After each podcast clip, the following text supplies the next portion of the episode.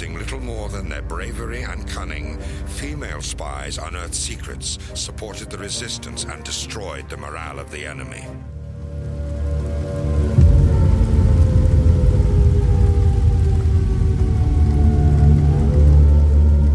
En nuestra historia existieron muchas mujeres que ayudaron en el desarrollo de la humanidad. Hoy hablaremos de dos mujeres que marcaron un antes y un después. Esta es su historia. Yo soy Jamaica Y yo soy Sana. y esta es otra historia. Bienvenidos.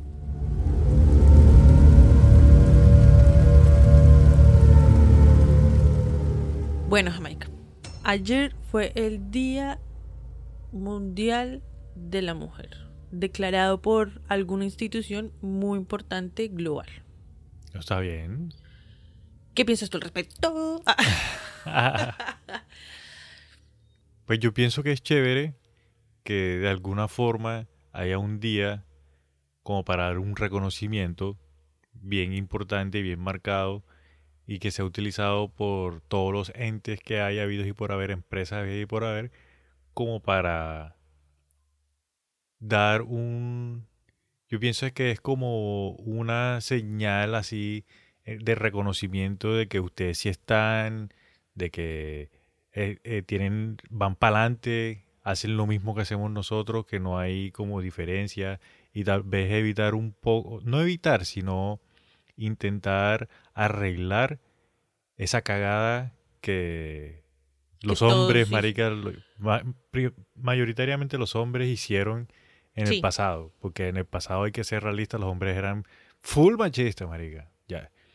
Y yo pienso que es una forma así de, de como decir, hey, marica, sí, la cagamos y esto es una forma de decirles como que, hey, todo bien. La cagamos y la estamos cagando, o sea, no- en tiempo pasado y en tiempo presente, porque no todos han cambiado, o sea, no todos han adoptado ese tipo de mentalidad que, por ejemplo, tú compartes. Pero, o sea, el, el hecho de que existe el día eh, simbólicamente representa de que la mentalidad está cambiando. Bueno, sí, porque hay que entrar con la diferenciación de que lo que pasa es que, pues gracias al marketing y a la publicidad y al capitalismo y al el extraconsumismo en el que vivimos, lo haya llevado a una celebración, en realidad es más que un reconocimiento.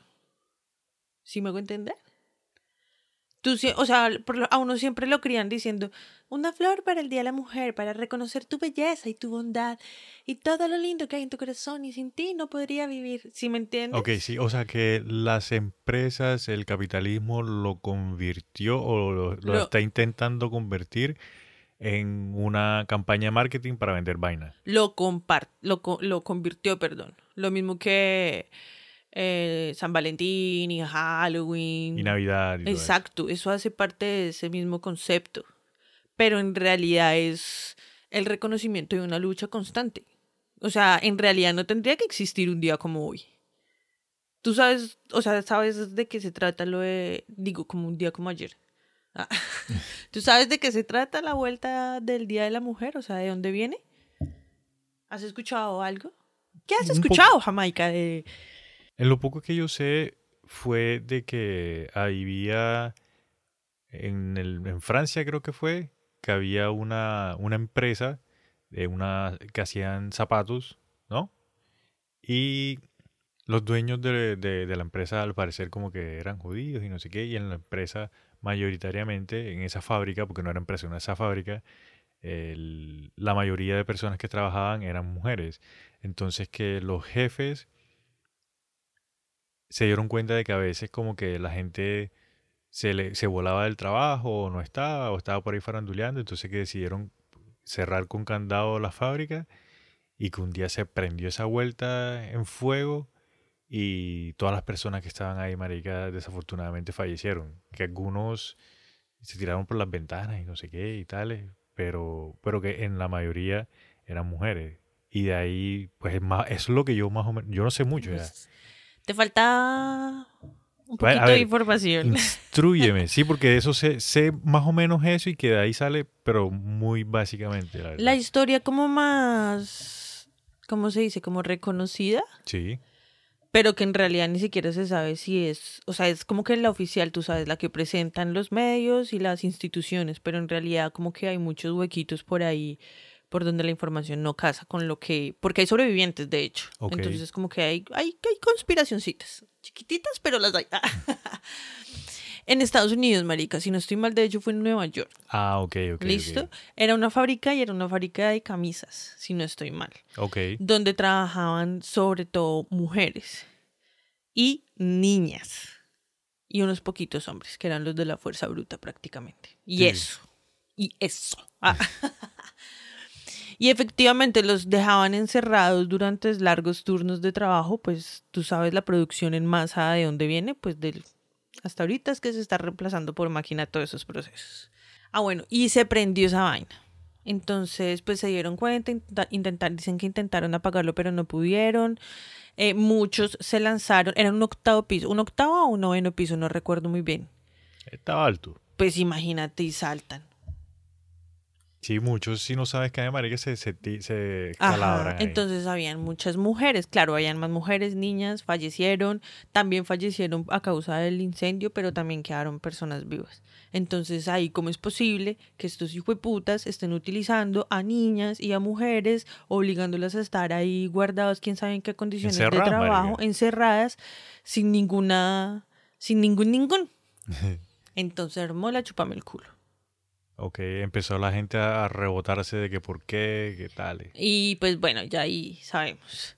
Y por eso se hizo como esta fecha era la conmemoración a toda la lucha, o sea, de, de ese tipo de cosas, y de educación, y de derechos familiares. Sí, tú, y de tú me habías todo, todo. comentado que tú me habías comentado que eso venía como que acumulando muchas cosas que habían pasado detrás de que por lo menos que las mujeres no las querían dejar votar tampoco, que no las dejaban eh, ir a la escuela, o sea, a- obtener educación super profesional, digamos. Imagínate que las mujeres no podían ir a abrir una cuenta de banco sin la aprobación de un esposo o de un tutor. Sí, sí, sí, eso sí lo he escuchado. Entonces, o sea, ¿qué tipo de degradación tuvieron también los hombres, marica? Porque pues desafortunadamente así fue la vuelta. Ustedes también cayeron. Sí, es que una de esa- caída de conciencia donde se le dejaron lavar el puto cerebro y piensan con el pipí de abajo y en fin. Ey, pero sí fue una época oscura, no solamente para las mujeres, sino también para hombres y mujeres de otros colores, otras razas, en todo el mundo. Entonces fue algo complicado. Afortunadamente, marica, la gente de a poco a poco ha venido cogiendo conciencia a medida de que cambian las generaciones, que todo ese poco de Sí. viejos ya se están recogiendo, la vaina va cambiando. Sí, marica, los viejos Yo son- he, yo he visto en redes... Perdón, no, no todos. Al que le toca, le toca. Sí, no todos tampoco, ojo, no todos. Yo he visto en redes bastante material de ese tipo, ¿sabes? De como que ampliándole un poquito también la conciencia a los hombres, como mostrándoles otros posibles entendimientos de cómo tiene que ser la relación de hombre-mujer. Ah, ya, eso me parece chévere. Yo intento compartir bastante eso para que los amigos que me siguen se fastidien y lean. A ver qué es esto que tanto comparte esta vieja, qué fastidio, leámoslo. A ver qué pasa. Y para las chicas también, ¿por qué no? Obviamente tenemos que estar encima mirando a ver cómo es que están aprendiendo ustedes porque toca estar pendiente de todo acá.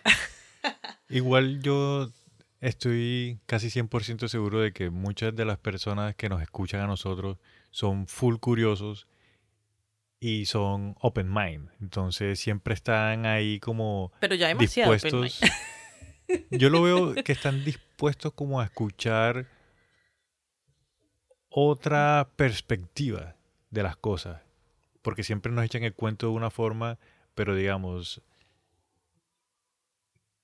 el contenido que nosotros damos, el contenido que crean muchas otras personas, como que te dan una perspectiva diferente a esos hechos, a las leyes, a las vainas que han pasado, y lo ayudan a uno a tener un mejor entendimiento de lo que pasó para poder analizar y reaccionar ante un futuro, ¿no? Sí, ante otro suceso que venga por ahí. Exacto. A surfear la ola. Sí, Bueno, entonces, eh, en honor a todas las mujeres que han participado para que hoy yo pueda estar aquí hablando mierda en un micrófono, haciendo un podcast contigo, por supuesto. gracias, gracias. Eh, en Yes, honor a todas, me quito el brazo. No, claro, eso es libertad pura. Bueno, No, Jamaica. a- en honor a todas las mujeres del mundo, todas, vamos a tomar un cafecito, Trin. oye, vamos a brindar en nombre de, todas las mujeres, grande, chiquita, mediana. Bueno, ya estamos aquí con nuestro café. Regresamos. Jamaica, cortas todo ese pedazo mientras hacíamos el café. Está caliente, marica. Bueno, entonces hoy vamos a hablar de Dos, dos, mujeres. chicas. Un camino. ¿Qué tal fuera así la canción? Dos mujeres, un camino. ¿Cómo era esa canción? Así, Ah, dos bueno. mujeres, un camino, marica, de la... Yo conocí la novela. Creo Pues que hay una canción. Espérate. ¿Qué tal fuera, qué tal, qué tal fuera dos hombres y un camino? Hoy estamos en el Día de la Mujer, así que suerte. Esta vez empiezo yo porque la última vez empezaste tú. Sí, pero déjame dar un, un pequeño intro. Con el de la mm, el de los viajes en el tiempo. Hoy vamos a traer dos chicas, dos mujeres que no son así súper, hiper, mega conocidas mundialmente, pero son importantes para la historia. Sí. Entonces, cuando yo encontré a esta chica, yo nunca había escuchado, te lo juro que jamás en la vida había escuchado hablar de esta chica. Y cuando tú me mencionaste de la que tú nos vas a contar, Sí. yo tampoco había escuchado de ella. No, yo la tenía que- ni mínima idea. La chica de la que yo les voy a hablar, yo sí sabía de ella, pero no sabía de dónde había venido, ¿sí me entiendes? Pero la habías escuchado. Sí, como, ah, mira, esta vieja hizo y esto y esto y esto. ¿Qué? ¿Una vieja hizo eso en la Primera Guerra Mundial? ¡Wow! ¡Qué video! Pero ahora sé de dónde viene y digo, "Uf, fue puta.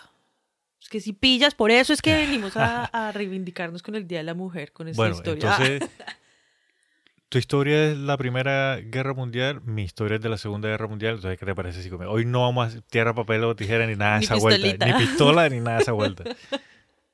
Bueno, Jamaica, amigos, amigas, vamos a hablar de Mata Hari. Ok, ¿Listo? vamos para adelante. Bueno, póngale cuidado a la historia de Mata Hari. Resulta que había una mujer que se hizo muy famosa en la Primera Guerra Mundial porque ya era mm, bailarina profesional. Ok, Yo sabía la historia desde cuando ella se convertía en bailarina, como artística, después subió como mm, a, ¿cómo es que se dice? Erótico y después ya algo más sexualizado. ok. Listo. De hecho, hay quienes dicen que ella es una de las pioneras en el arte del striptease. Ok, ¿Listo? Con bailes hindúes sensuales por allá en Francia. Ella era de... Pues bueno, e- eso era lo que yo sabía. Y como lo que hizo y cómo le terminó en la historia y ya. ok. No voy a echar el spoiler. Pero entonces resulta que nos tenemos que volver en la línea del tiempo. Porque ella es de Países Bajos. Ah, entonces no es de la India. No. Ella es de Países Bajos. Su papá era como comerciante de sombreros, algo así, y tenía negocios con petróleo, que era lo y todo, la- todo como el combustible industrial, carbón, todos esos minerales también. Y le iba muy bien y todo bien. Ella tenía, ella era la mayor y había sacado como es que los rasgos de la mamá. Pero de pronto fue que la mamá se echó un pelito por allá con algún eh, indio, se dice. Yo sí son indios, ¿no? Sí, voy a hacer un paréntesis ahora que acabas de decir eso. ¿Qué? Para todos nuestros amigos, porque yo también me confundí.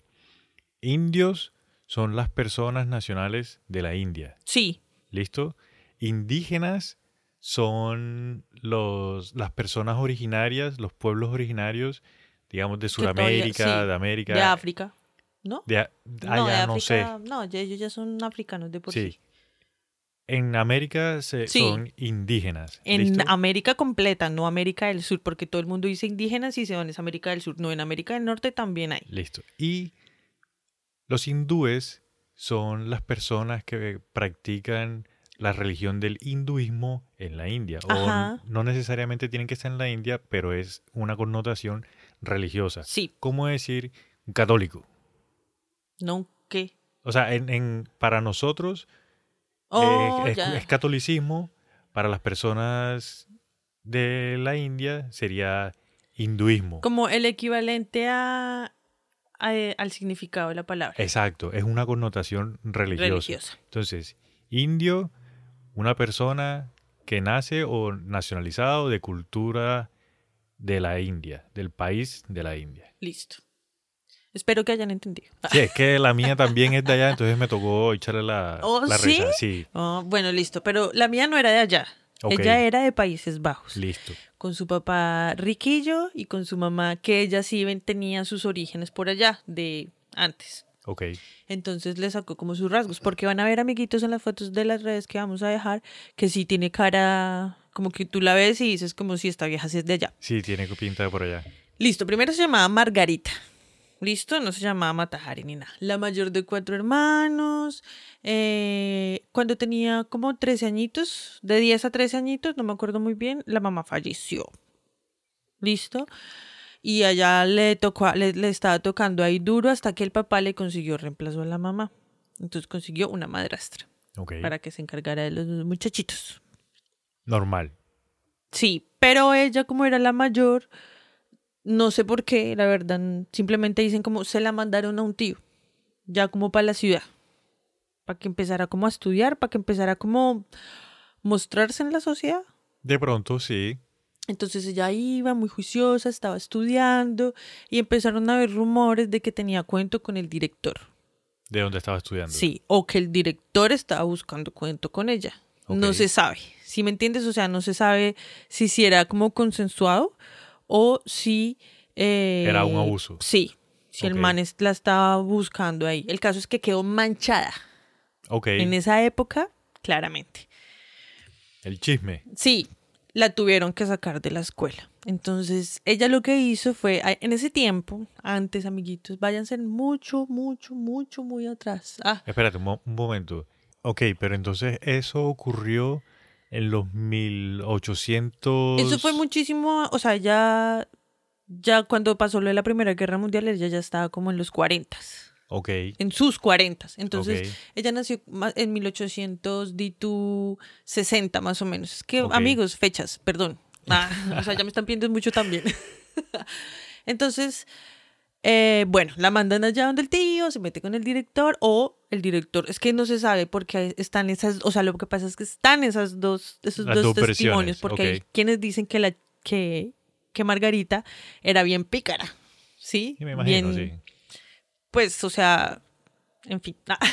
Es que tiene sentido porque si el papá está metido en el negocio del, del petróleo y de los minerales en esa época, marica, y es pues, comerciante. y es comerciante, entonces debe tener, pues debe estar en una buena ubicación social. Y me Sí. imagino que la niña consentida, marica, pues, y con rasgos así todo exóticos, pues también se las da de pícara. Bueno, listo. Entonces, en ese tiempo lo que se hacía era, como les estaba contando, era que los hombres que estuvieran dispuestos eh, colocaban un aviso. Se solicita mujer con tal, tal, tal descripción, yo soy tal, tal, tal, tal, o sea, como quién es, qué hace, eh, soy organizado y no sé qué, no mentiras, no, hasta allá no, simplemente como estudios si tiene, formación militar, que en esa época era el más top, y, y como si me entiendes, como tirar ahí la casta a ver de dónde es que viene. Y se busca mujer. Entonces ella cogió y respondió a un aviso que vio de un señor que era militar y que mm, eh, operaba en las Indias, pero en las Indias orientales. O sea, en la, India. Entonces ella cuando leyó eso dijo, pues esto me cae de perlas, voy visito a mi familia. No, mentira. no, pero, pero lo buscó y como marica, como en menos de 10 días se casaron. Güey, re rápido. Y se fueron a vivir a Java. Java es una islita que queda muy cerca a mm, Bali. Ok, Listo, en- es de esa zona. Entonces él se fue para allá porque allá era donde tenía que estar. ¿Listo? Ah, bueno, cabe resaltar que ella se puso a hacer eso cuando tenía 16 años, mientras que el hombre tenía 39 años. Bue, caramba. ¿Listo? Bueno, se fueron a vivir a Java y la luna de miel les duró muy poco porque el man era alcohólico y era un violento, o sea, era muy violento y pues también era un abusador, claramente. ¿Listo? ¿Cómo será? ¿Cómo será? Ah, que eh, contagió el sífilis a, a Margarita. Ay, fue madre, pero entonces el man era un perro también. De hecho, dicen que ella sabía que él tenía un amante y que pues no le podía poner problema porque al final que le quitaba todo, se divorciaban y ella se volvía con el rabo entre las piernas, ¿sí me entiendes? De hecho, dicen que hubo una temporada en la que se separaron. Ella se fue eh, como a, una, a vivir sola a una comunidad donde se formaban mucho como en artes. Ok. Sí, y en filosofía y en toda esta parte de la religión hindú. Ella dice- dicen, o creo que ella dejó información, donde ella está aprendiendo a- el idioma y está aprendiendo. Ah, se mete también en clases. Ahí es cuando se mete en clases de baile. Ok. Y aprende como parte de la costumbre de los indios y de los hindúes Ajá. y la danza. Ok. Y todo lo de los velos y... Y se mete en artes plásticas. Sí, algo así, hippie. En fin.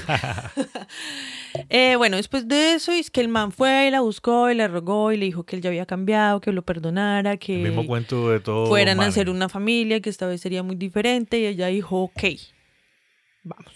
Y ella se devolvió con él. Estuvieron un tiempo bien, tuvieron dos hijos, Ah, pero estuvieron bien entonces por Sí. un buen rato. pero entonces una niña y un niño. Espérate, sí, la niña era la mayor y el niño. Tuvieron la niña y a los dos años tuvieron al niño, o sea, como que pegaditos, Ok. si me hago entender. Pero resulta que los niños nacieron enfermos. Ay, marica. Dicen que nacieron contagiados de sífilis, O sea que portadores de, de la enfermedad ya, mejor dicho, si me entonces entiendes? no vivieron mucho. El niño no vivió. La niña sí pasó como de la infancia. El niño llegó como un año y piquito. O sea, él pasó el año, pero no falleció súper pequeño. ¿Listo? Pero también dicen que ellos vivían entonces en un asentamiento en la, in- en, sí, en la India. Sí.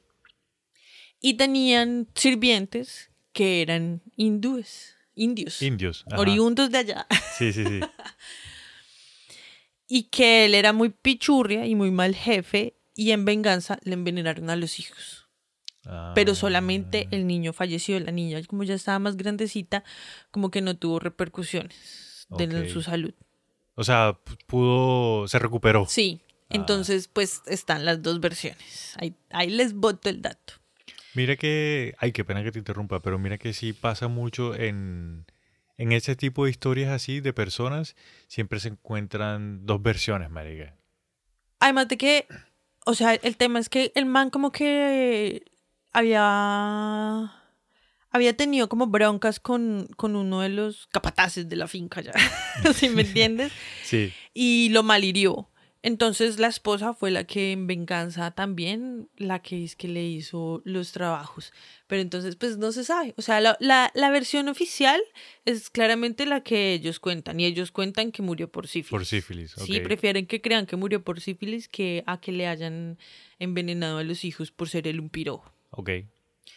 Bueno, esto ya vamos como en los 1900 aquí, ¿no? Ok. En la juega. Ah. Después de eso, como que no se logran recuperar y Margarita queda súper mal y se divorcian. Entonces ella coge todos los ahorros y todo lo que tenía en su vida y se paga un divorcio y con la custodia de su hija, porque la hija todavía está viva. Ok. eh, se la dan.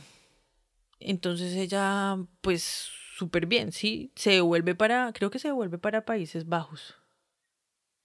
Para que en esa época le den la custodia de la niña a ella, es porque el, el señor era bien hijo de puta, Sí, porque es que era militar, o sea, obviamente Sí, también. fuerte. Igual, todo el tiempo que ella estuvo con la hija, el papá nunca les pagó manutención, pues. O sea, era un hijo de puta con ganas. ¿Listo? De esos que ya hoy en día no hay, ¿cierto? Ah.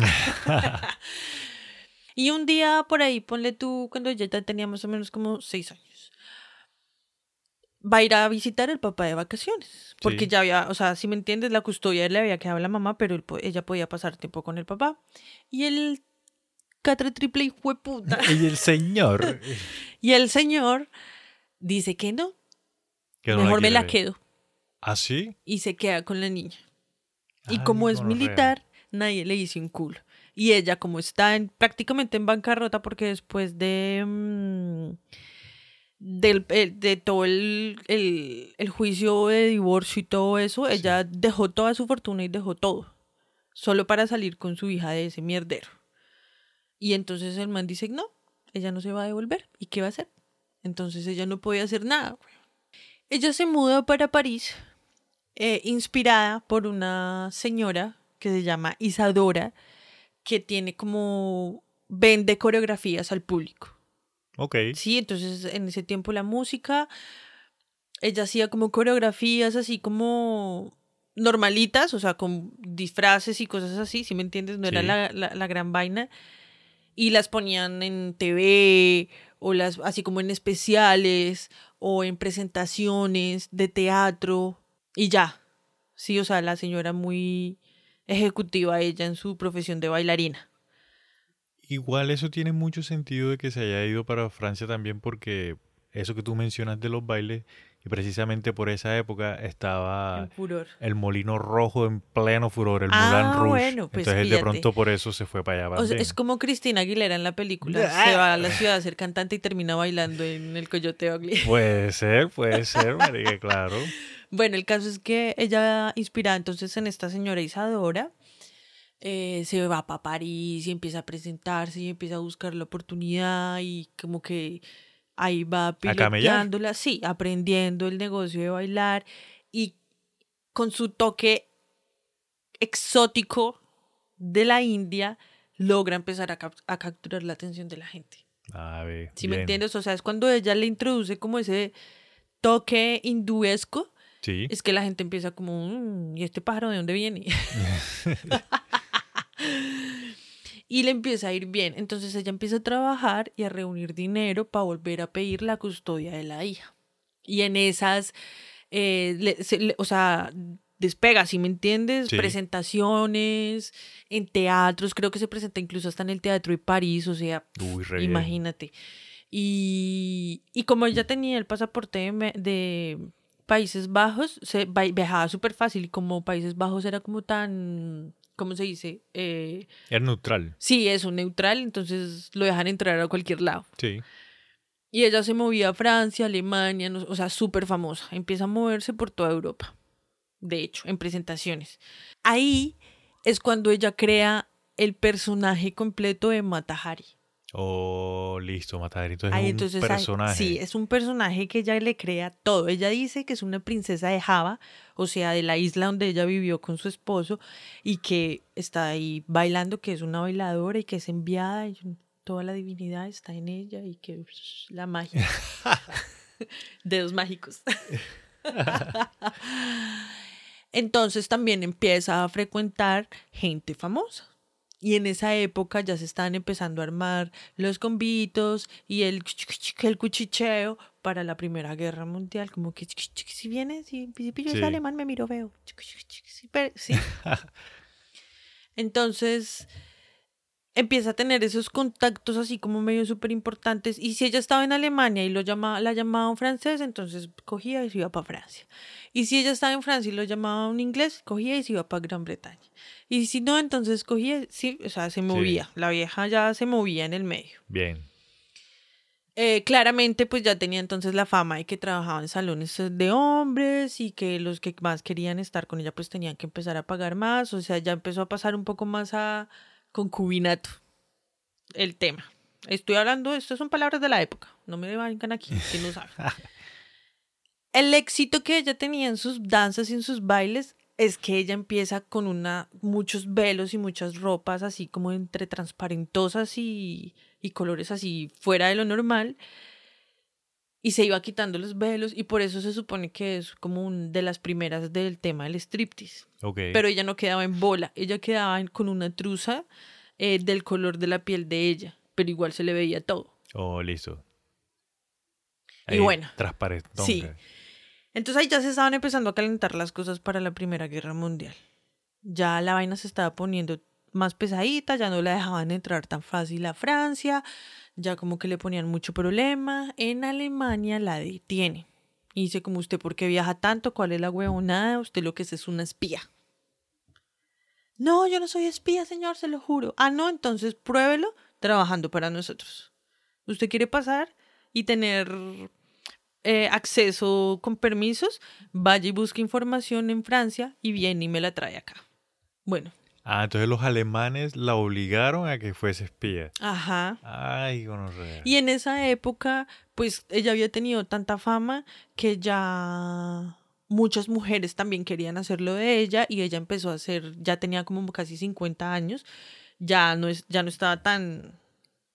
Tan ágil. Sí, entonces ya los años le empiezan, la empiezan a coger y ella lo que hace es que monta un burdel y ahí es donde todos van. Incluso dicen que hasta micrófono estuvo en ese burdel, pero pues vamos a ver. Ay, fue madre. Y así empieza a, a llevar información a los alemanes hasta que los franceses se dan cuenta. Ay, la, la pillan. No, o sea, no se dan cuenta de que ella es espía, sino que de que ella está pasando mucho para allá y que les puede servir de, de espía a ellos. O sea, los franceses quieren Sí. aplicar la misma de los alemanes. Entonces los Ah. franceses van y le dicen, venga, usted está muy allá metida, me va a favor y me empieza a dar información si no quiere tener problemas. No, pero yo no hago nada. No, aquí me, me trae chisme o no hay, no hay paso. O O, no tiene problemas, sí, o tiene problemas con su burdel y todo. Y pues eso era de lo que ella vivía, ¿no? Ah, bueno, ahí cabe resaltar que ella logró conseguir el dinero que necesitaba para conseguir la custodia de, sus hijos, de su hija, pero eh, dijeron que pues ella ya no podía porque eh, por su fama Y por en lo que estaba trabajando. Ajá, por lo que estaba trabajando, problemas. por la fama, no, pues eso es mala influencia. Entonces, Sí, entonces bueno. baila. Ay, güey. Y así, empieza la vaina así, ella empieza a servir, empieza a llevar mensajito acá, mensajito allá, no sé qué. O sea, era una doble espía. Sí, Listo. le vendió su alma a dos. Ah, sí, es por eso digo, una mujer, dos caminos. dos hombres, una mujer, perdón. Dos hombres, un camino. ¿Qué? bueno, el caso es que eh, Matahari entonces está jugando en esas y ella se comunica con un, o sea, un contacto francés. Ella era la agente H21. Ok. Listo, así se identifica. Ella tiene con, con los franceses, ¿no? Ella tiene contacto con un francés y le da cierta información. O sea, estaba sapeando a, unos, a unas personas alemanas que estaban en Inglaterra haciendo unos trabajos. Listo. ¿Listo? Entonces los franceses le envían el mensaje a Inglaterra y lo envían en una codificación que los, ah, eh, que los alemanes ya habían descubierto. Entonces los, los alemanes se pillan el mensaje y se dan cuenta de que es la información que esta vieja está pasando. Ok. ¿Listo? Dicen que se supone que, los, eh, que fue muy raro porque los franceses enviaron la información en un código que los alemanes ya habían descubierto. O sea, los alemanes ya sabían ese código, ya. Entonces, ¿por qué lo enviaron en ese idioma? Pues Pero los franceses sabían que los alemanes sabían. dicen, Dicen que sí. sí. O sea, lo que pasa es que yo creo que ninguno de los dos se quiere echar como la vaina de, "Oh, de, me rompió el corazón, ¿cómo así? Que mi agente era doble. De pronto, como en esa época empiezan a nacer los espías, entonces, de pronto los franceses, como te digo, lo hicieron a propósito para ver si ella si era firme con los franceses o si todavía estaba con los alemanes. O de pronto la vendieron y ya. También. Sí. Entonces ponle cuidado. A un año de que se acabe la guerra mundial, a ella la coge Francia. Y la, la, enjuician pues por, por espionaje, por doble espionaje. Y como cinco, casi seis meses después, ya dan el veredicto y dicen, no, mereces morir. Entonces ahí pasan dos cosas. Lo que pasa es que dicen que en esa época a Francia le estaba yendo como un culo en la guerra. Y no tenían cómo cómo sobreponer a la gente, cómo animarlos, cómo decir como, si me entiendes, vamos equipo. a Sí, ganar". sí, como ese empujón anímico para que la gente diga, ahí sí, vamos para para que se mantengan, porque en- si se caían las filas, pues perdían. Sí, obvio. Tenían que estar ahí firmes y entonces ellos lo que hacen es que utilizan el tema, o sea, para lavarle a la gente el cerebro es que no es por culpa de, la, de las peleas, de las disputas, de, los, de las confrontaciones entre los países y todos los muertos y todo ese mierdero, sino que es por culpa de los espías. Ah, Entonces, a manera de... mm, ¿Cómo se dice eso? Como superstición, sí. le echa la culpa a, las a los espías. Y entre esos espías estaba Mataharia ahí metida. Entonces, Fue como si la ofrecieran En sacrificio. en sacrificio humano para que el ejército cogiera Fuerza, perrenque eso, y le ganara a Alemania. Ay, hijo de puta, eso no lo sabía. Bueno. A ella la... ¿Cómo es que se dicen cuando lo cogen muchos en un paredón? Fusilan. A ella la fusila. 12 eh, soldados. Pa, pa, pa, pa. Y ella se arrodilla. O sea, esto es lo que cuentan. Lo que ¿no? cuentan, sí. Ella se arrodilla y abre los ojos y mira, los mira todos y ahí hay un soldado y es que le manda un pico y le guiña el ojo, marica.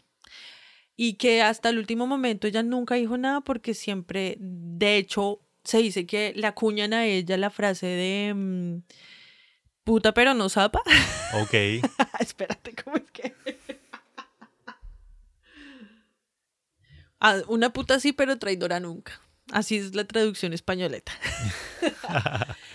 y entonces cuando le pegan los 12 tiros, igual ella no se queda, no se cae al piso, sino que así como tambaleando y que llega el coronel de, de ese escuadrón que le pues estaba para el fusilamiento y Sí. le revienta en la frente. Pa. Y ahí sí, pa, se desmaya y se cae. Se desmaya ya y se muere. Bueno, sí, se- o sea, sí cae, perdón, sí. Imagínate nuestra personaje. Oye, súper interesante. No Sí. tenía ni idea, nunca había escuchado de esa señora. Ella es tan importante, o sea, en Países Bajos a ella la, la recuerdan muchísimo, si me entiendes, como más allá de lo espía y lo no sé qué, es una víctima de, de esa guerra. Sí, es Sí. una víctima porque la obligaron. Sí. Ella quería, era- ella lo que estaba haciendo en un principio era por Putear. su hija. Ah, bueno, sí, No, por por, la su hija. hija. Pues sí estaba puteando por la hija, así de sencillo. Ey, hay mujeres en todo el mundo que Sí. hacen ese mismo trabajo por otras cuestiones.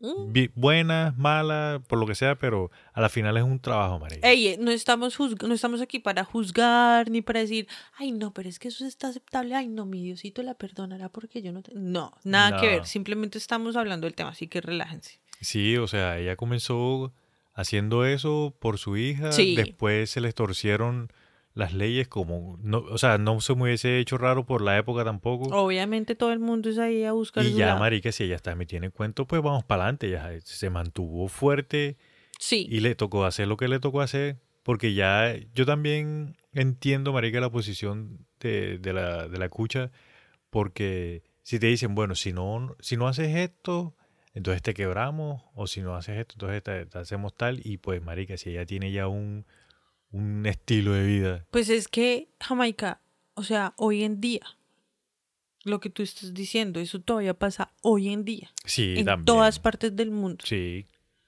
Entonces, De hecho, hay muchas historias eh, de películas, de libros, de mujeres que les pasa lo mismo, marica, de que por querer sacar a los hijos adelante se meten en esa profesión y después viene el gobierno y le dice, no, pero es que lo que pasa es que si tú haces eso es un mal ejemplo para tus muchachos, entonces te los tenemos que quitar. hubo una profesora, ¿no? Que la, mejor dicho, fusilaron prácticamente también en, en Colombia, creo que fue, que tenía OnlyFans. Y entonces ya mejor Oh, dicho, sí. ¿usted dejaría Sí, que sí, una profesora con OnlyFans le enseñe a sus hijos? Marica, También o sea, una policía, una ¿También policía, una policía? sí, le estaban, estaban mandando quejas a la policía de que si iba a trabajar, o sea, que si ella era policía no podía tener una cuesta en ese tipo de cuestiones porque son para adultos y no sé qué, y ella se supone que es una figura, no sé qué, to- es delicado. Bueno, le hicieron una estatua, ella tiene una estatua, ¿lo alcancé a decir? No, No lo alcancé a decir. ella tiene una, en- en una est- Una estatua. estatua. ella tiene una estatua. Una estatua. ella tiene una estatua Ah, listo. en Países Bajos para que vayan y la conozcan. Yo voy a dejar la, la foto en redes, pero si ustedes pueden ir, vayan y se toman una foto. y ya, esa es mi espía que yo te traigo. De historia de Mata Hari. Bueno, listo, vamos para adelante. Mira que hablando de espías y de la India, yo también encontré una chica que es espía también, efectivamente. Pero entonces, bueno, vamos a comenzar por el principio. Esta chica se llama Nur Inayat Khan. Ok. Tú habías dicho que ella sí es de la India. Más o menos. Ok. Ella también es como Matahari. Ella nace el primero de enero de 1914 en Moscú. Ay, tú sí tienes que tener todos los datos ahí. A las 13.54 de la tarde. En el hospital San Li- José Centro.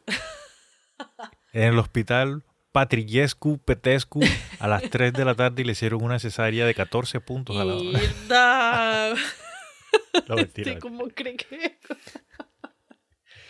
No, ella nace el primero de enero de 1914 en Moscú. Era la mayor de cuatro hijos. El papá se llamaba Inayat Khan. El papá nació en Baroda, en la, digamos, en la región de Bombay. Ok. ¿Listo? Hay una cosa que hay que tener en cuenta y es que la India, el país y los indios fueron una colonia británica por muchísimo Uf, tiempo. Sí. ¿Listo? Entonces, imagínate que el papá de Nur, vamos a, su nombre es Nur, entonces así le voy a decir. El papá de Nur, el man venía de una descendencia, digamos, el tatarabuelo del papá fue un sultán en una de las regiones que más le dio pelea a los ingleses para, para no dejarse capturar por los ingleses cuando los ingleses llegaron a dominar el terreno. Ok. Entonces los sultanes son como los reyes Sí. allá en la India. Y creo que para los mongoles también, si no estoy mal. Y son los que mandan la parada, no están ahí en un tronito, ay, rascándose Sí. las pelotas, no. Entonces, Nur, ella tiene sangre real. Entonces, por eso es que en muchos artículos a ella la llaman como una princesa, porque sí es de linaje real. Ay, ya sí es de verdad. Sí, sí es de verdad. Y incluso más adelante, después, los, en 2010, 2015, por ahí no recuerdo bien el año, los ingleses como que hay una señora, una de las sobrinas que todavía está viva, quiere hacer como un fondo, una cuestión, no sé qué, entonces los ingleses evalúan bien la, la biografía de la chica y se dan cuenta de que sí es real, de que sí es princesa la, la chica ya. Su Entonces, majestad. Ah, de ahí fue donde se inspiraron para hacer la película de Mia Termiópolis. la princesa de Genova. de pronto, no bueno, Bueno, no, ya. El papá de Nur, Inayat Khan, el man, como te comentaba, es de sangre noble y también la familia de el papá eran músicos. Entonces, el señor, el papá, vivió en Europa muchísimo tiempo, era profesor, era músico y eh, enseñaba mucho el sufismo. El sufismo, ok. El sufismo, Filosofía. en lo poco que yo entendí, es como Uf. una es, es- es como una vertiente Ajá. del Islam, pero es una vertiente más, o sea, que ¿Arabesca? Sí, es árabe y profesa su mensaje a través de la filosofía, de la música y como del amor. Yo lo entiendo como unos, entre comillas, hippies. O sea, porque el pensamiento de ellos es que todos somos hermanos, todo, todo- todos somos todo bien. Sí, el sufismo. Sí, son músicos, que la música que interpretan es muy profesional, es Los muy sufistas- artística. Creo, si no estoy mal, los sufistas tenían la corte del amor. Que mm, cuando tú tenías problemas con tu pareja ibas allá.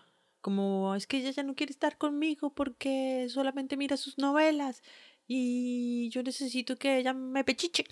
Yo necesito amor, comprensión y ternura. Sí, entonces los sufistas, o sea, los de ese los de ese tribunal pues decidían si, ah, no, es que usted fue un mal esposo, entonces ella se va a divorciar de usted por piro. O decían como, oiga, si es usted tan buena gente que es, venga, le decimos, hablamos con su esposa. Ah, ok. A ver qué es lo que está pasando. Bueno, sí. listo, eso Eran no como los sabía. policías del amor, sí. Ah, listo. O sea, tenían algo así, un clubcito así. Ah, listo. Bueno, la mamá de Nur se llama Pirani Amiba Begun, pero ese es el nombre que ella adquirió cuando se casa con Inayat. Ella nace con el nombre de Ora Ray Baker, es de los Estados Unidos, nació en Albuquerque, New México, Sí. y conoció al papá de Nur, a Inayat, cuando Inayat estaba haciendo viajes en los que profesaba el sufismo en los Estados Unidos. El- O sea, espérate. Es que con todos esa cantidad de nombres, ella se fue para Estados Unidos. No, no, no. El papá de Nur, el man como profesaba el sufismo, el man viajaba muchísimo Ah, por Europa. él, ok. Sí, el man también estuvo en los Estados Unidos. Cuando estuvo en los Estados Unidos, conoció, Conoció a la mamá. ella. Ah, Exacto. ya, sí. Ellos se conocen, se enamoran, no sé qué, se casan, se van. Y se van para allá. para Pensé Europa. que la mamá también era de allá. No, no, no. Antes de la Primera Guerra Mundial, como ella nace en 1914 y la Primera Guerra Mundial precisamente comienza por esas fechas, esas, sí. la familia... Acaban de matar a Matahari, parce. Epa, efectivamente. Entonces, la familia estaba en Rusia y de Rusia se va para Londres. Ok. ¿Listo? Pero entonces en Londres ellos empezaron a tener una serie de... Estos son los papás.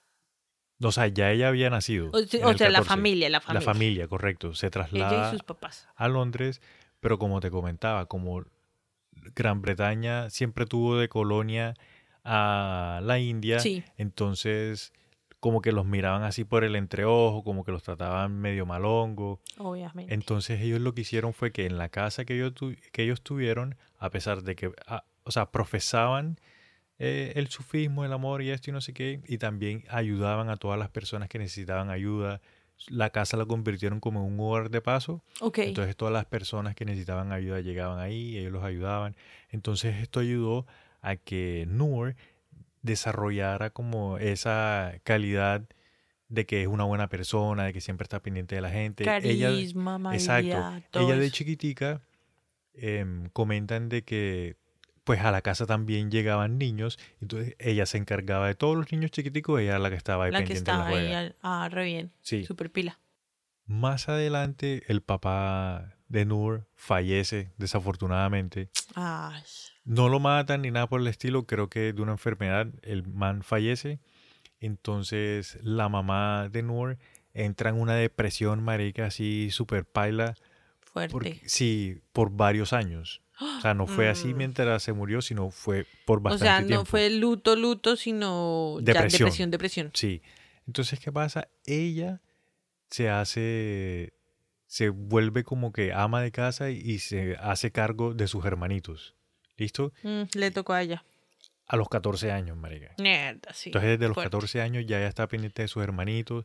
Esto le ayuda también a desarrollar ese sentimiento como que, ese carácter de protección, de, de Sí. familia. Entonces ya todo este tipo de, De cosas, de hogar. hogar, entonces todo este tipo de cosas empiezan a formarle la personalidad a ella. Empiezan a formarle lo que ella cree que es el mundo real. Exacto. Ella con sus hermanos se muda y con la mamá se mudan a Francia. Cuando están en Francia, ella empieza a estudiar, estudia música, estudia arte, estudia un par de cosas más y todos los profesores siempre decían que era una pela muy pila, que le iba súper bien, todo bien. Cuando están en Francia, explota la Segunda Guerra Mundial. Mierda. Ya ya está un poco más grande, obviamente. Sí. Ya. Pues sí, pues bueno, la final ella era eh, de la India. Bueno, supuestamente O sea, tiene ella- rasgos. Exacto, sus facciones En son de allá. Francia. No era judía en Francia, sino india. ¿Sí me hago entender? Sí. Pues como está ya la Segunda Guerra Mundial. Si hubiera sido judía, oye, dale, va re mal, güey. Pero como era hindú, ¿qué hay qué? Digamos que le fue un poco mejor que en Inglaterra. Sin embargo, como estaba en Francia, digamos que también sufrió un poco de rechazo, pero más por ser morena. No tanto por ser de la India, sino por el color de piel y porque era mujer. Ya, en esa época todavía eran muy machistas, Sí, sí, sí, claro. todavía rechazaban un poco, un poco no bastante. Entonces digamos Un de poco. que Mataron resto de gente, güey. Un poco así, disimuladamente. Como quien no quiere la vaina. La Segunda Guerra Mundial arranca en 1935. Sí. ¿Listo? Entonces ella con el hermano que le sigue, digamos los dos mayores, se ponen a, hablar de que ellos quieren hacer algo porque ellos están totalmente en contra de la guerra, ellos están en contra de la muerte, de la violencia, ese tipo de cosas, entonces Sí. quieren tener un papel activo para ayudar a que eso se acabe, Sí, sin tener que matar a nadie, sin tener que hacerle daño a nadie. Entonces, positivos. esta NUR lo que hace es que ella se enlista en la Fuerza Aérea Auxiliar Femenina ¿Y de? Inglaterra. Ella, Ok. ella se va para Inglaterra nuevamente y dice, no, yo voy a prestar el servicio militar, pero en la Fuerza Aérea. Entonces ella se va para la Fuerza Aérea y ahí empieza a desarrollarse, estudia. Cuando está ahí, como que no siente que está siendo un- Útil. o que no está teniendo un papel que pueda ayudar realmente a que se acabe la guerra, entonces se inscribe o empieza a hablar para hacer parte de las fuerzas especiales. Ok. ¿Listo? Cuando ella se, digamos, se presenta para las fuerzas especiales, ella empieza a como que a comenzar los estudios para ser parte de esa fuerza y habían muchos británicos que decían como que no, marica, pero es que esta chica es, es muy femenina, es como que muy débil, es muy como que de la casa, como que no, o sea, No, no- tenía como el perrenque que ellos... visual Exacto, como que no tenía esa fuerza para el visual. perfil de alguien militar. Exacto, que ellos estaban buscando en ese momento. Sin embargo, había un señor, no, ah, no tengo el nombre del vale aquí, pero había un señor que dijo como que, venga, esta muchacha sí nos puede servir a nosotros para que sea espía. Para y el espionaje que estaban desarrollando los ingleses en ese momento o en el que ella se estaba inscribiendo era de comunicación radial, de mandar, de comunicación. Sí. ¿Listo? Entonces, hubo un, hubo un tipo en- allá en Inglaterra, marica, que el man creó una codificación para poder utilizar en esos mensajes. Que el man es un duro, marica, el man se inventó varios tipos de, de códigos para poder transmitir esos mensajes. El man es un duro, marica, pero no, no tengo el nombre, no lo encontré. Pero sí lo escuché varias veces en el relato de la historia de la chica. Este, este señor coge a Nur y la entrena así personalmente y le dice, ven que tú vas a hacer la dura de esta vuelta. Ajá. Uf, qué video. Y eso, porque el man La le primera tiene... 007. Sí, marica, el man le tiene tremenda fe porque se da cuenta de que la nena es super pila y va para las que sea. ¿ya? Sí, firme. Entonces, el hecho de que este man entrenara a la nena, a, a- a Nur, perdón, hace de que ella se vuelva la mejor marica en comunicación de códigos. Ok. Cuando ya ella está lista, que dicen, bueno, Vamos ya a mandarla para campo. para el campo, exacto. Entonces, eh, ella se convierte en la primera espía de comunicación radial en ser no tirada, sino, ¿cómo se dice? O sea, ella des- se desembarca del avión en paracaídas. En paracaídas. Sí. ¿Lanzada? ¿Cómo se dirá eso? Salto en paracaídas. Sí, o sea, La ella- primera que salta en paracaídas. Ella es la, la primera espía de, de comunicación radial que salta De un para... en, de con un- paracaídas. en paracaídas en una zona activa de guerra. O sea, ella de Inglaterra la mandan a Francia y, se cae en, en, En pleno mierdero. En pleno mierdero, marica. ¿Y por qué así? O sea, ¿qué tenía que hacer? Porque como es espía, Ajá. para que no haya registro por ningún lado de que ella entró al país. Oh, ya. Sí. Así como... Sí. Hey, James Bond. Sí, sí, sí. La nena baja en avión, pum, cae y allá vaya y trabaje, mi vale. Eso es como la primera Will Smith. Bueno, O sea, ya aquí con este dato, marica, la, la nena, nena es re dura. dura. Angelina Jolie.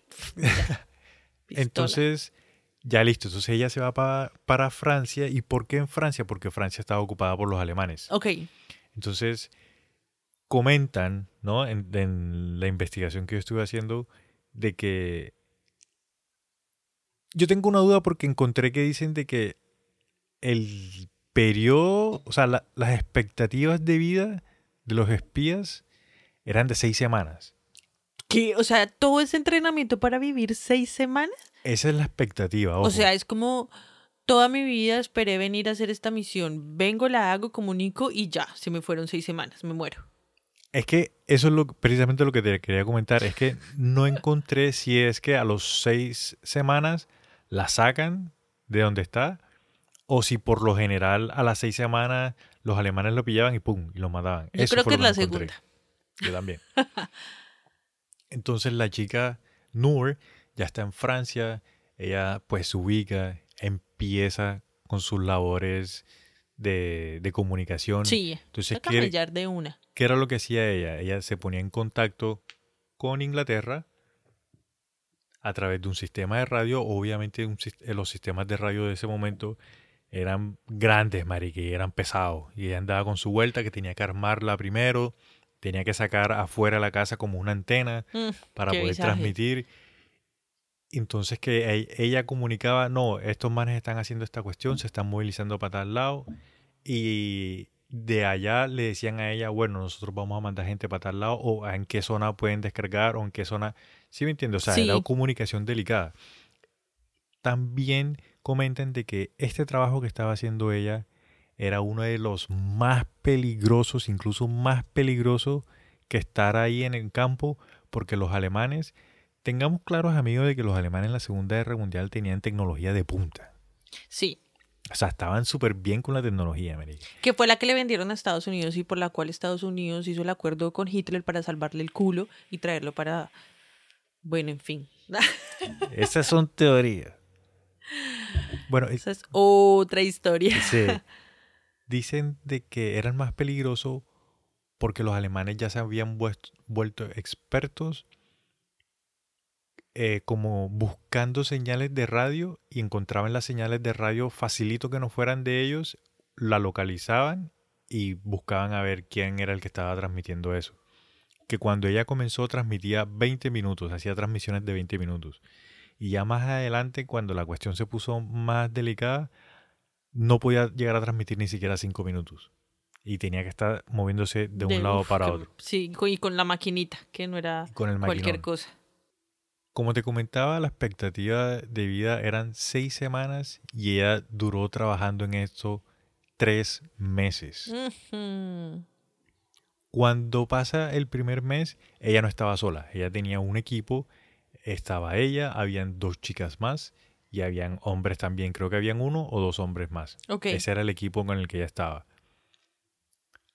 Al equipo lo pillan. Ay, parce, ¿cómo así? Los alemanes. Los alemanes, sí. Pillan al equipo. Ajá. y ella se logra escapar. Entonces queda ella sola. Y ella sola durante dos meses más Está sigue por ahí transmitiendo. Caleta transmitiendo. y transmitiendo y transmitiendo, sí. Vieja loca. Firme en la batalla, marica. Sí. A ella, marica, la cogen. Hay, hay- no. Sí, desafortunadamente a ella la cogen. Hay dos teorías de qué es lo que pasa, de por ¿Qué? la cogen. Una. Una, una de las teorías es que, digamos, el, el man que estaba a cargo del equipo de ella tenía una hermana y la hermana estaba celosa de que ella, digamos, por su... Dicen que era una chica atractiva, de que era muy inteligente, entonces la vieja estaba como que celosa de que los manes estaban pendientes de ella porque la vieja hacía bien su trabajo, era súper pila, estaba en la juega y como que atractivamente, eh, físicamente era atractiva. Entonces dicen de que la hermana de este chico la vendió a los alemanes. Que fue donde los alemanes dijo, hey, mira, esta vieja es una espía, está allá, vayan y cójanla. Esa es una teoría. Sí. La otra teoría es que en el equipo en el que ella estaba había un man que era doble espía, marica. Se torció. Más adelante los ingleses pues investigan el equipo de ella para ver qué fue lo que sucedió Y está demostrado de que el man sí fue un doble espía y le está dando información a los alemanes. Pues yo prefiero creer que el man era un doble espía y no que la hermana era una hijo de puta. Yo también prefiero creer eso, pero pues están las dos versiones, ¿no? Bueno, Cuando a ella la capturan, a ella no la capturan solo, a ella la capturan con dos chicas más. A ella se, se la llevan, o sea, la llevan a un lugar en el que son como, como cabañas, pero entonces estas cabañas están obviamente cerradas con candado, con barrotes Sí. y toda la vaina. Y algo que quiero comentar de esto es que ellos intentan escaparse de esa cabaña en la que están, marica. Mm. Entonces imagínate que ellos tenían, había alguien que estaba ahí, pero ellos se mo- como que se podían mover dentro de la cabaña y había un baño. El baño tenía unos barrotes en la ventana y en el baño había un destornillador. Entonces ellos se estaban turnando de ir al baño y cogían el destornillador y le pegaban así chin chin chin chin chin a la base del- de la barra de metal a ver si podían soltar los barrotes ya. Sí. Imagínate, marica, que ellos sueltan los barrotes No te creo, de Sueltan verdad. los barrotes. Ni las FARC. y se escapan. ¿De verdad? Cuando se escapan, marica, justo el día que ellos dicen, bueno, hoy nos vamos, justo esa noche, marica, hay un bombardeo por parte de los ingleses. Y cuando hay un bombardeo, pam, pam, pam, pam, los alemanes lo que, lo que siempre hacían era que después de bombardeo iban y pillaban las cabañas a ver si estaban todos los prisioneros, a ver quién se había ido, y se dan cuenta que se escaparon, marica. Y suenan las alarmas y hay que encontrar a esta gente, hay que encontrar a esta gente, hay que encontrar a esta- y los vuelven y los pillan. ¿De verdad? Sí, ¿Los vuelven y los cogen? Los vuelven y los ¡Ay, cogen. qué huevas! ¿Cómo Y así? ahí- y ahí cuando ya vuelven y los cogen, entonces los trasladan Mm, a otro lado de más seguridad. En, allá los tuvieron 10 meses. Ay, parce, ahí era para que hubieran mandado a Vin Diesel y a La Roca. Ah, y que los torturaban, que los tuvieron ahí, que no sé qué. Pues, marica, me, pienso yo obviamente. que estaban en, un, en uno de esos centros de... Acoso para espías. Sí, nazi, marica, repaila. nivel espías. Y los alemanes, pues, a todos los espías, maricas, lo- los fusilaban también. Entonces hay dos historias de cómo, digamos que, que la ejecutan. ¿Cómo, cómo? ¿Listo? Hay una historia que es contada por un prisionero que estuvo ahí, que el man es alemán y el man, antes de que se acabe la guerra, el man se entrega y el man comenta lo que vio. Y él comenta de que sencillamente la pusieron, como, sí, la pusieron ahí en, en la pared, eran seis soldados y que le dispararon y pum, y la, la asesinaron. ¿Listo? Y la otra historia es que otro militar francés que estaba capturado, que estaba en el mismo lugar, el man no lo asesinaron porque no era espía, pero el man lo tuvieron preso, pues captivo muchísimo tiempo. El man vio lo que pasó y él dice de que primero eh, la cogieron a golpes. Pam, pam, pam, pam, pam, la volvieron mierda dándole golpes y después fue eh, que la fusilaron. Pero antes de que la fusilaran, ella gritó liberté, como libertad. Como Will, eh, no, como em, el de Corazón Valiente, ¿cómo es que se llama? William Wallace. Willer. Entonces, esas son las dos versiones de, de cómo Guau. asesinan a Noor. Algo muy Severo chévere. trabajo aguantar tanto tiempo ella bajo esa presión de estar comunicando. Marica, y que nunca dijo a los alemanes cuando la capturaron, nunca les dijo nada. Nada. Puta, pero no traicionera, estás pillando. Nunca la golpeaban, que le hacían, la hacían mierda, que no sé qué. Ella tenía unos cuadernos. Yo encontré dos versiones. Encontré una versión en la que dicen de que ella quemó todos los apuntes que, que tenía, de los códigos y todas esas Ajá. vainas. Pero encontré otra versión que dice de que los alemanes alcanzaron a encontrar unos cuadernos, pero que en esos cuadernos ella tenía, era como... Corazoncitos. Sí, y como, como vainas personales. Tenía como anotaciones, pero no tenían nada que ver con guerra, no tenían nada de que ver con pronto ella fue coordenadas. inteligente y quemó los que tenía que La quemar. info, exacto. Sí, yo también pienso eso. Mira que a Nur Inayat a ella le dieron una condecoración que solamente se la han dado a tres mujeres. A ella le dieron la Croix de la Guerra, la Cruz de la Guerra. No, pero Es- precioso está. The Croix. Ah, no, pero tuyo está peor, marica. Fue, es un reconocimiento que se le dio, digamos, a los militares de más alto rango o que fueron muy importantes durante la Segunda Guerra Mundial allá en Inglaterra. A esa, esa condecoración solamente se la dieron a tres mujeres y ella fue a la primera que se la dieron por el papel tan importante que hizo en, en la como guerra. espía. Como espía, sí. Y también a ella, digamos, los ingleses tienen una tradición de colocar una placa azul.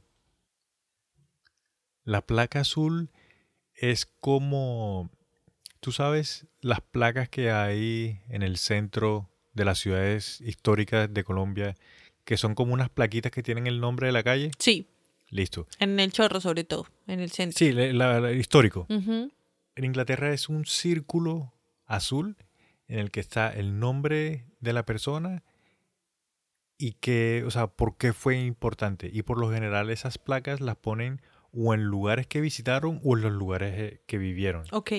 A ella le hicieron el homenaje de ponerle una placa azul en la casa en la que ella vivió cuando estuvo en Inglaterra.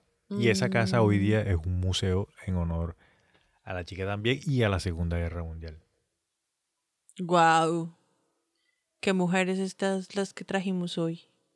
Pero gané yo porque a la mía le hicieron una estatua. A la tuya solamente. Ah, no. Le hicieron No. un- una placa con un museo entero. Y aparte de eso me hiciste Oh acordar, God. marica, me hiciste acordar también. A ella le hicieron un busto. El busto, 33, 36B. No, busto en arte, mi querida. no, busto en arte Oh, es artístico.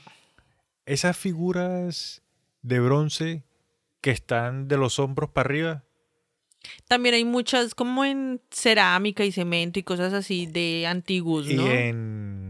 En Roma, en... Sí, pero ¿cómo es que se llama este material? En mármol En mármol esa Eso, Y en granito. y en granito, ¿cierto? Sí, sas. Entonces a ella le hicieron un busto de bronce ahí en la casa donde ella vivió en Inglaterra en homenaje a ella precisamente porque pues marica entregó su vida por, su país y ayudó fuertemente, o sea, ayudó bastante al ejército inglés y a las fuerzas aliadas para que pudieran ganar la guerra. Entonces mira Wow. este semejante personaje. Yo lo que te comentaba, yo no tenía ni idea de esta chica y cuando me puse a leer la historia dije, marica, o sea, brava. ¿Y cuántas más no habrán por ahí? Pues sí, obviamente hay muchísimas más mujeres que nos toca es como irlas trayendo porque, Sí. porque han hecho cosas súper que uno dice como una mujer. Ah, y en esa época En se la esa jugaban el todo por el todo porque era todo súper restrictivo para las mujeres.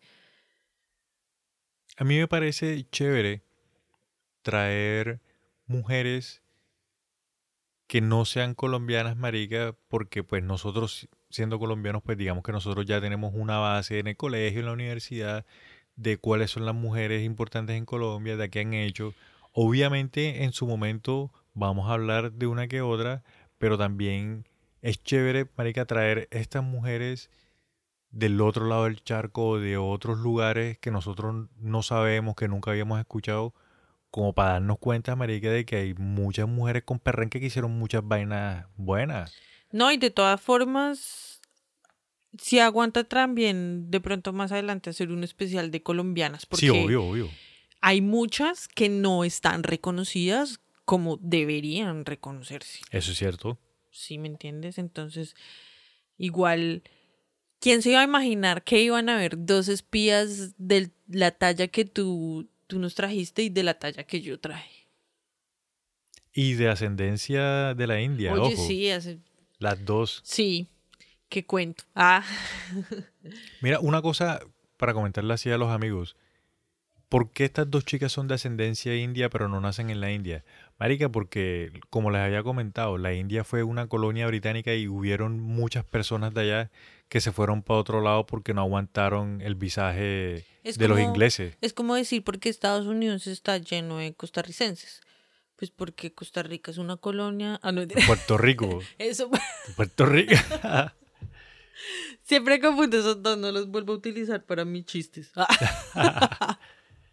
Amigos y amigas, muchísimas gracias a todos los que se quedaron hasta este momento. Recuerden que estamos en redes sociales como arroba otra historia pot. Otra historia. Síganos sin pena, comenten que aquí estamos para servirles y compartan en sus redes sociales. Ayúdenos a crecer esta, este parche. Ustedes son, está en sus manos. Ah. Jamaica, ¿tienes algo más que decir? Lo último, mi queridísimo Saltamontes, es recordarle a nuestros amigos, si nos quieren ayudar así bien bacano, de bacán, de chévere, con lo que más nos pueden ayudar, marica, es... ¿Con si- un tinto? Sí, con un tintico, obviamente. Síganos, por favor, en todas las plataformas de podcast, la su plataforma de podcast preferida. Si está en Spotify, nos puede dar cinco estrellitas, nos puedes dejar un review también. Eso nos ayuda un montón para que el algoritmo nos siga mostrando y ahí vamos creciendo poquito a poquito. ¿Tú, Sana, algo más que quieras comentar? Y recuerden, amigos, puta, pero jamás traicionera. Yeah. Ya va a aprender. Vamos para adelante.